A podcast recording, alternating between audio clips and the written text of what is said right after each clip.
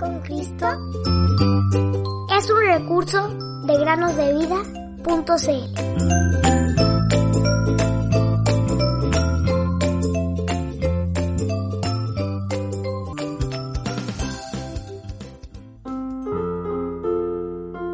Jesús puede también salvar perpetuamente a los que por Él se acercan a Dios, viviendo siempre para interceder por ellos. Hebreos 7:25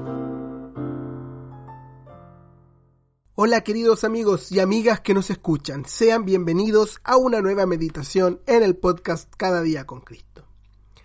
El martes pasado hablamos acerca de un hombre llamado Nehemías el cual vivía en Persia y trabajaba como copero del rey. Nehemías estaba muy apesadumbrado por la situación de Jerusalén. Esto lo llevó a confesar sus pecados y los pecados de su pueblo, los cuales los habían llevado cautivos a Persia y habían causado que la santa ciudad, Jerusalén, fuese destruida.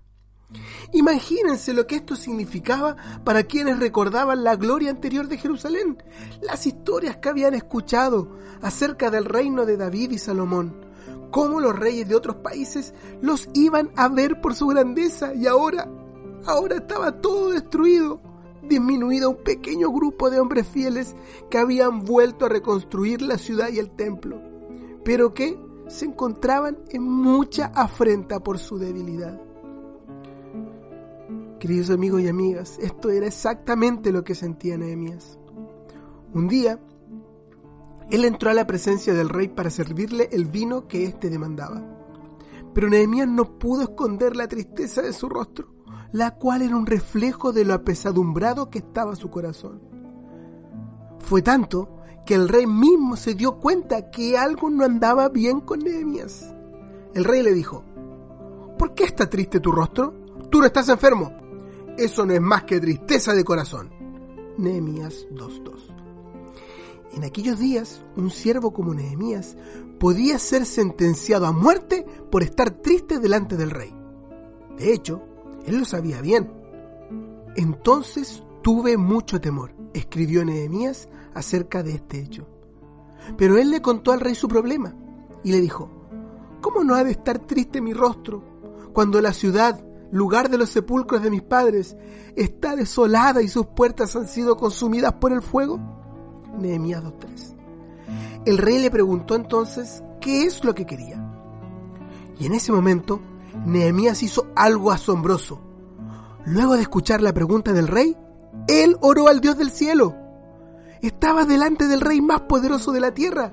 Y sin embargo, Nehemías reconoció que había uno más grande que aquel rey a quien debía pedir ayuda. Y ese era el Dios del cielo.